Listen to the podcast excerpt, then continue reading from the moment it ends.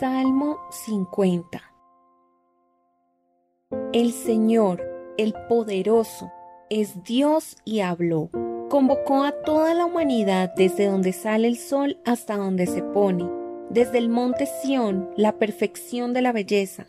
Dios brilla con un resplandor glorioso. Nuestro Dios se acerca, pero no en silencio. A su paso el fuego devora todo lo que encuentra y a su alrededor se desata una gran tormenta.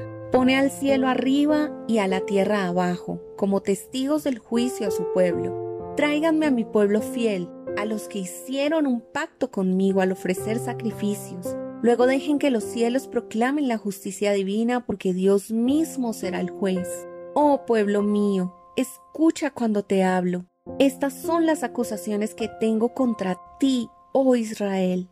Yo soy Dios, tú Dios. No tengo quejas de tus sacrificios ni de las ofrendas quemadas que ofreces constantemente, pero no necesito los toros de tus establos ni las cabras de tus corrales, pues todos los animales del bosque son míos, y soy dueño del ganado de mil colinas. Conozco a cada pájaro de las montañas y todos los animales del campo me pertenecen. Si tuviera hambre, no te lo diría a ti, porque mío es el mundo entero y todo lo que hay en él.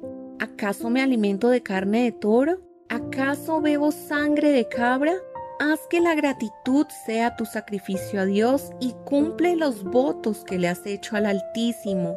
Luego llámame cuando tengas problemas y yo te rescataré y tú me darás la gloria.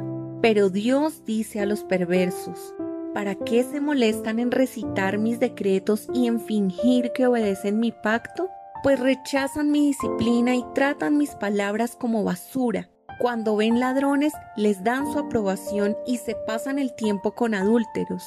Tienen la boca llena de maldad y la lengua repleta de mentiras. Se la pasan calumniando a su hermano, a su propio hermano de sangre. Mientras ustedes hacían todo esto, yo permanecí en silencio y pensaron que no me importaba, pero ahora los voy a reprender. Presentaré todas las acusaciones que tengo contra ustedes. Arrepiéntanse todos los que se olvidan de mí, o los despedazaré y nadie los ayudará. Pero el dar gracias es un sacrificio que verdaderamente me honra. Si permanecen en mi camino les daré a conocer la salvación de Dios.